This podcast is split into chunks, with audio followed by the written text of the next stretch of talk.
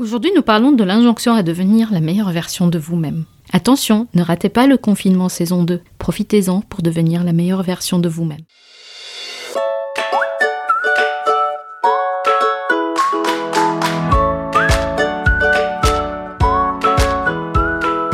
Vous écoutez Boom, le podcast qui vous propose des alternatives nuancées à l'injonction au développement personnel.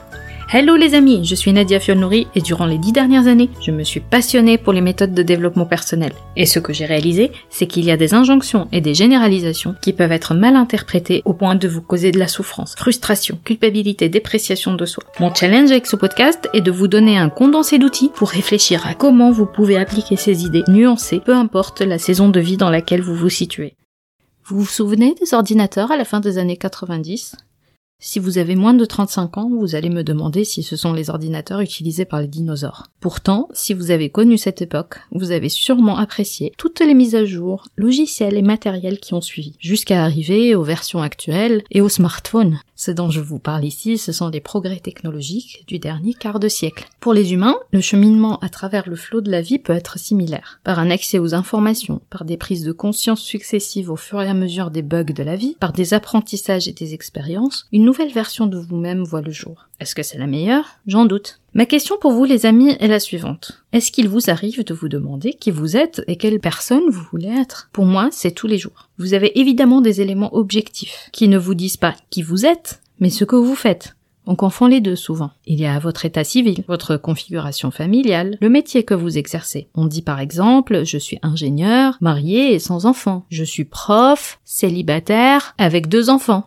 Mais qui êtes-vous vraiment? À quoi aspirez-vous? Quelle est votre mission sur Terre? Trop philosophique, vous allez me dire. Je vous entends là. Mais si on vous invite à devenir la meilleure version de vous-même, vous devriez au moins connaître quelle version vous souhaitez mettre à jour. Évidemment, je vous rassure, cette fameuse meilleure version est inatteignable. Oui, vous avez bien entendu. Et je suppose que les dieux du self-help doivent me maudire tout de suite à l'instant. Parce que la recette simpliste, si on les écoutait, serait d'observer vos pensées, rester positif ou positive, et vous focaliser sur un objectif. Tout ça, bien sûr, en oubliant le doute et l'incertitude. Essayez, en plein confinement. Il paraît que ça marche. La vie n'est pas un scénario écrit à l'avance. Votre identité non plus n'est pas figée. Elle est en constant mouvement. Tout le travail que vous faites autour des émotions, de leur identification, vous sert juste de thermostat pour connaître ce qui se passe en vous et ce dont vous avez besoin. Connaître aussi vos limites. Parce que l'équation du progrès inclut aussi la douleur et l'inconfort, qui nous poussent à l'introspection. Mais surtout, il ne s'agit pas uniquement de vous. Cette hypothèse de la meilleure version de vous-même est individualiste. Regardez le monde autour de vous.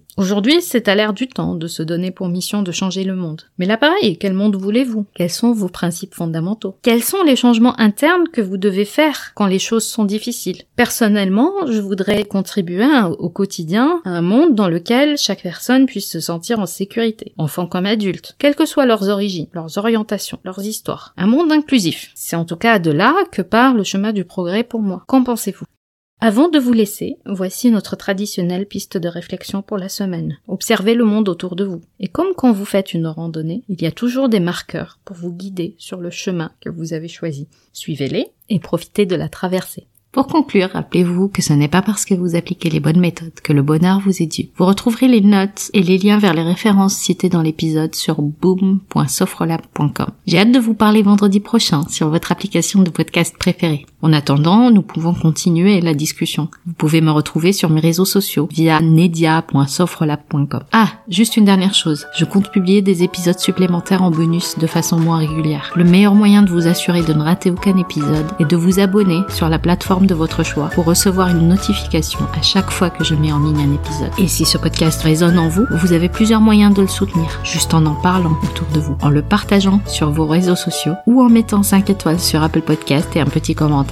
Ça fait toujours plaisir. Un grand merci pour votre soutien et à très vite sur Boom.